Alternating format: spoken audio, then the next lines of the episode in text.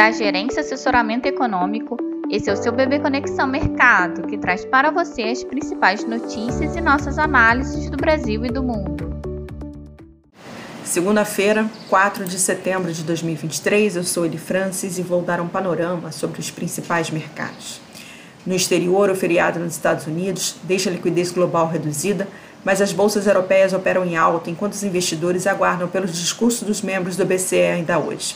Quanto aos pronunciamentos, existe a possibilidade de um discurso mais dovish em meio à deterioração da economia do bloco, mas o tom deve continuar dependente de dados. Essa baixa liquidez geral deve levar a um dia de volatilidade com dólar forte contra seus pares principais, pelo discurso possivelmente dovish do BCE, o que também deve continuar favorecendo as bolsas na Europa. Contra as emergentes, por outro lado, o dólar pode reverter o movimento observado agora pela manhã e ficar mais fraco, pressionado pelos anúncios de novos estímulos na China e alta de algumas commodities. No Brasil, os agentes aguardam a tramitação das principais medidas tributárias enviadas pelo governo ao Congresso para atingimento das metas primárias a partir de 2024.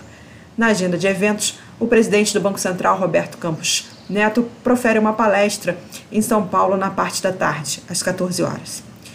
É, no dia, a agenda trouxe apenas um dado de inflação ao consumidor, que foi o IPC-FIP de agosto, que apresentou ali uma queda de 0,20 após uma queda de 0,14 em julho, com destaque ainda para a deflação do grupo alimentação.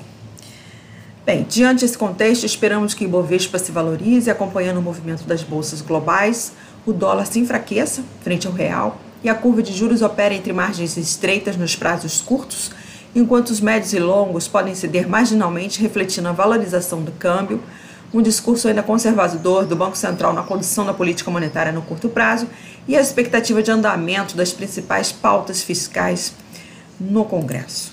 Um bom dia a todos e bons negócios. Por fim, lembramos que essas informações refletem somente expectativas e por isso a instituição não se responsabiliza por eventuais perdas financeiras.